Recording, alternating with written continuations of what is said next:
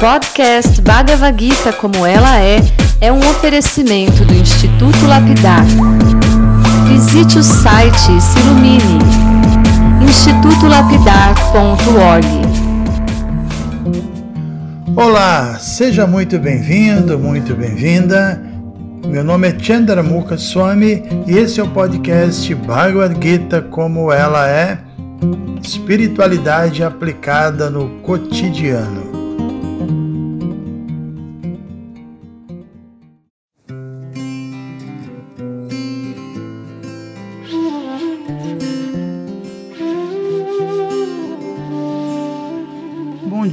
Dia a todos os amigos, bom dia a todas as amigas que estão acompanhando aqui nossas leituras, nossos comentários, que já estamos né, nos últimos versos da Bhagavad Gita. Então, ontem nós lemos o verso 67, por exemplo, quando Krishna falou sobre as quatro características que fazem com que uma pessoa consiga compreender a importância do tema que a gente está discutindo aqui, que é a entrega amorosa a Ele. Né? Essas características são a austeridade, a devoção, o empenho em práticas espirituais efetivas e a ausência da inveja dele, né? ou seja, uma pessoa que não está disposta a levar uma vida de retidão, que não tem nenhuma inclinação devocional, que não se interessa por disciplina, e ainda uma pessoa que está presa à ideia de se assenhorear, de controlar, de desfrutar da matéria, essa pessoa não vai ser capaz de entender a importância de Bhakti, entender que Bhakti é, é o yoga que trabalha com essa questão da devoção amorosa, dessa entrega, né? Então, depois desse verso 67, nós lemos mais dois versos, versos também muito importantes. Krishna faz sua grande apreciação aqueles que se dedicam a explicar esse segredo supremo, que se tornam realmente professores espirituais, preceptores espirituais, e segundo Krishna, este servo que está dedicado a, a, explicar para as pessoas a importância da, da relação amorosa com Deus, é o mais querido para ele, e como prêmio, esse servo vai, vai conseguir retornar à sua morada eterna. Né? Então, muito bem, agora vamos prosseguir lendo os três próximos versos, os 70, os 71 e os 72. São versos que contêm também declarações muito importantes de Cristo. Vamos aos versos, verso 70. E declaro que aquele que estuda esta nossa sagrada conversa adora-me com sua inteligência. Verso 71. E aquele que ouve com fé e sem inveja livra-se das reações pecaminosas e alcança os planetas auspiciosos onde residem os seres piedosos. E verso 72: Ó filho de Pritha, Arjuna, ó conquistador de riquezas, será que ouviste isto com a mente atenta? E acaso tua inteligência e ilusão já se dissiparam? Então, o que Krishna está dizendo indiretamente que a melhor maneira de nós purificarmos a nossa inteligência é realmente ocupando a inteligência a estudar a Bhagavad Gita. A gente já mencionou diversas vezes que o papel da inteligência é discriminar, é, é discernir, não é? Por isso a inteligência é uma ferramenta extremamente valiosa a mente, por sua vez, é bom falar da mente também, né? Ela simplesmente tem as funções de pensar, de sentir e de, de desejar, mas por conta própria a mente não, não consegue discriminar o que é certo e o que é errado. Esse é o papel da inteligência, né? Então, para que a inteligência seja capaz de discriminar, ela precisa ser informada da, da, da, da, verdade, né? ela precisa entender com clareza que o significado da existência humana é a autorrealização espiritual. Aí quando isso fica claro para uma pessoa e a inteligência dela fica assim clara, né? Então essa pessoa vai saber discernir o que deve ser feito, o que não deve ser feito, o que vai ajudá-la a, a libertá-la dos seus enredamentos e o que vai acabar é, enredando ela cada vez mais. Então o problema é que que nós aqui nesse mundo nós nos vemos diante de muitas ilusões. Ah, esse mundo é um mundo cheio realmente de armadilhas. Ontem falamos sobre isso e é difícil a gente realmente fazer o uso correto da nossa inteligência por conta própria, isso não é possível. Krishna, inclusive, fala sobre esse ponto no capítulo 3, quando ele diz que a inteligência de um ser vivo que está no modo da paixão, ao invés de ajudar a controlar sua própria mente, de, direcionando a pessoa para atividades favoráveis à autorrealização, a inteligência vai acabar fazendo parceria com a mente, vai acabar agindo de modo a cooperar com os planos mundanos que a mente cria para gozar desse mundo, para desfrutar dos sentidos, né? Então, o modo da paixão produz também na pessoa uma inteligência luxuriosa. Só no modo da bondade a inteligência fica cristalina, fica pura, e a gente sempre diz que a característica do modo da bondade é o conhecimento. Então, é para isso que Krishna está aqui apresentando a Bhagavad Gita para nos tirar da paixão, para nos livrar das propensões mundanas que a, que a paixão cria, né? E para fortalecer a nossa inteligência e assim nos capacitar a rejeitar as propostas indevidas da nossa própria mente, que é exatamente nos situando numa, situa numa condição do modo da bondade. Então, quem satura sua inteligência com as instruções divinas de Krishna, essa pessoa se ilumina e na prática, o que significa essa iluminação? Significa que seu ímpeto para o gozo mundano dos sentidos vai diminuindo até desaparecer por completo. Então, Cristo está declarando aqui a importância de estudarmos essa conversa sagrada que ele teve com a Juna e está afirmando também que quem fizer isso vai estar adorando Krishna com a sua própria inteligência, que é a adoração mais elevada. Né? A inteligência é o que há de mais é, elevado. Então, é, se, se, a gente não for capaz de, de, se iluminar plenamente estudando a Bhagavad Gita, também foi dito aqui que no mínimo a gente vai conseguir alcançar uma posição auspiciosa, nos elevando aos mundos celestiais, porque o planeta Terra, a gente sabe, é um planeta é, no, no sistema intermediário. Então, uma pessoa, só por estudar a Bhagavad Gita, é, é, sem inveja, porque já fala sobre isso, né? E ouvir com fé, isso é tão valioso que, no mínimo, pode ser que ela não se ilumine, não se renda, não, não se torne autorrealizada, mas, no mínimo, ela vai se elevar a um planeta superior, que já é coisa demais, né?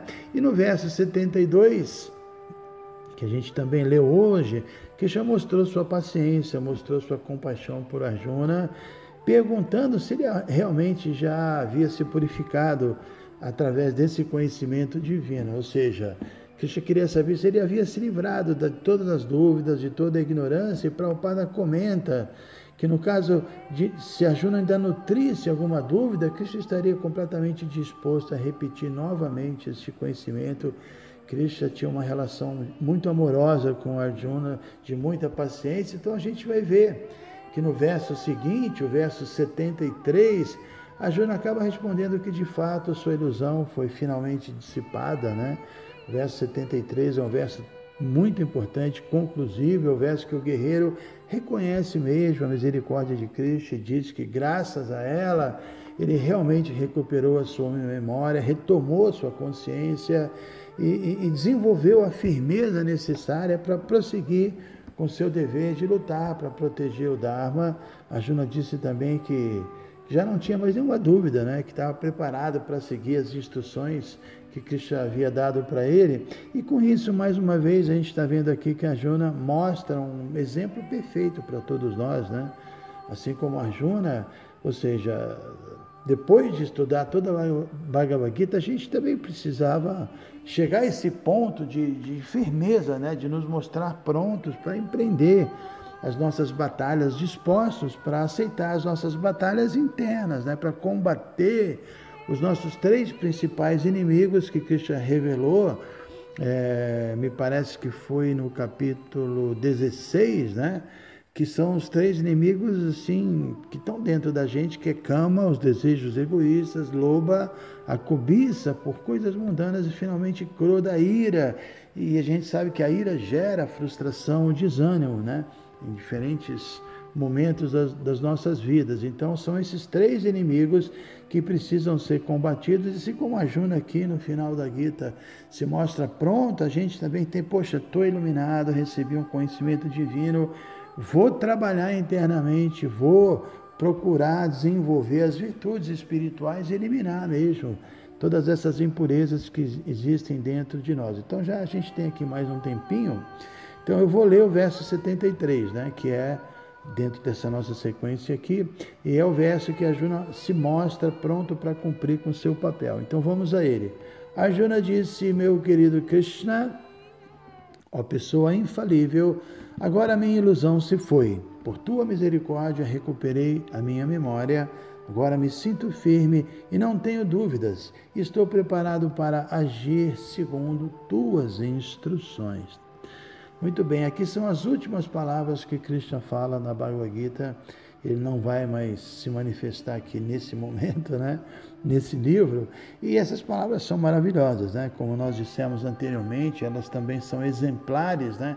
Na verdade, não apenas aqui nesse finalzinho da Bhagavad Gita, mas a cada capítulo da Bhagavad Gita, Juna revelou assim a posição ideal de um estudante. Né? Primeiro, antes de mais nada, ele admitiu sua fraqueza, ele admitiu sua incapacidade de resolver por conta própria seus dilemas. Né? A gente viu isso no verso 7 do capítulo 2, quando ele se aproximou de Cristo com uma atitude humilde e pediu ajuda. Ele se colocou numa posição de uma alma rendida que, que quer ser iluminada. Eu me rendo, Ajuna, por favor, me diga o que eu devo fazer. Aí depois disso, a gente também pode ver eh, Krishna corrigindo a mentalidade dele. Ele, ele na verdade, ele está assim revelando a nossa posição, né?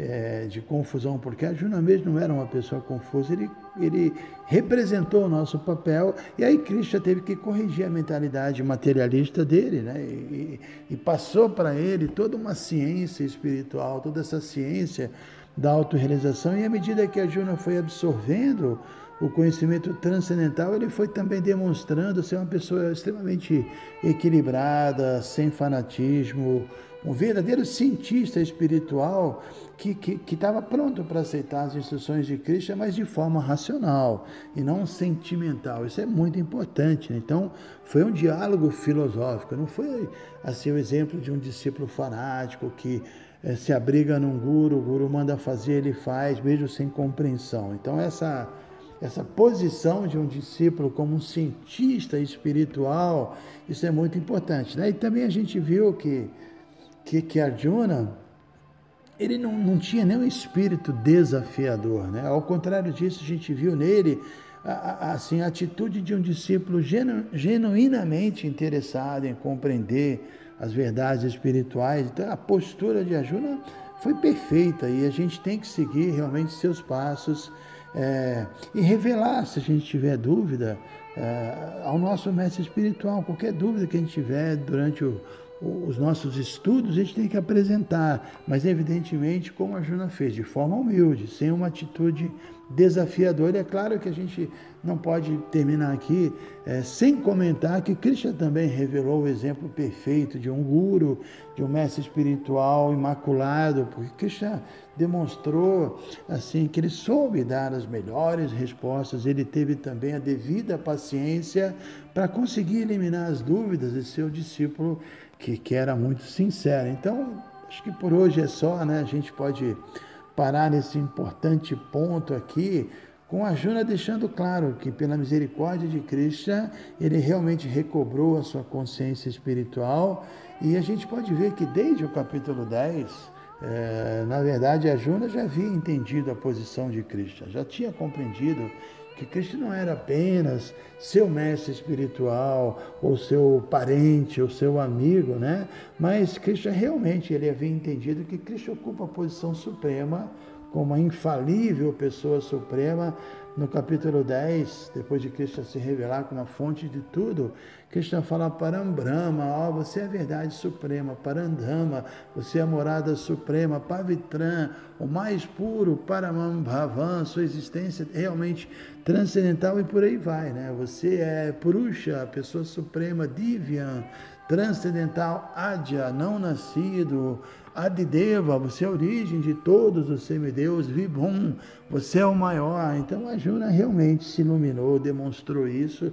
E ele ainda fala, Krishna, você é tudo isso, eu já havia ouvido isso, lendo os Vedas, ouvindo de grandes sábios como Narada Muni, como o próprio Vyasa, e agora você está aqui diante de mim falando as mesmas coisas que todos os grandes sábios do universo falaram. Então, como eu disse, a Juna já aqui no final da Bhagavad Gita, é, desde o capítulo 10, né, ele já tinha entendido a posição suprema, é, infalível de Krishna, e certamente, se nós entendermos realmente a Bhagavad Gita como ela é, a gente vai entender Krishna como esse supremo objeto de adoração de todos, né? como a meta última da vida, e a gente vai entender também que a melhor coisa que a gente pode fazer é seguir as suas instruções, né? seguir completamente as instruções que Krishna deu na Bhagavad Gita. Eu, particularmente falando, o primeiro contato que eu tive com Bhagavad Gita foi há 40 anos e eu leio e releio e releio e releio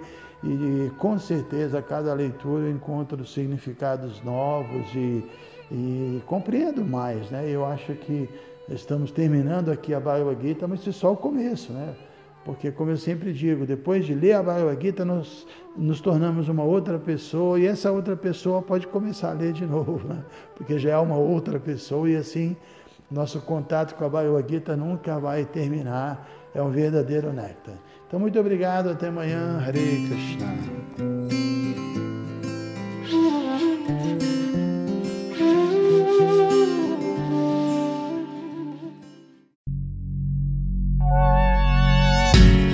Se você se interessa por este conteúdo, não deixe de fazer o curso Bhagavad Gita para iniciantes com Chandramukha Swami.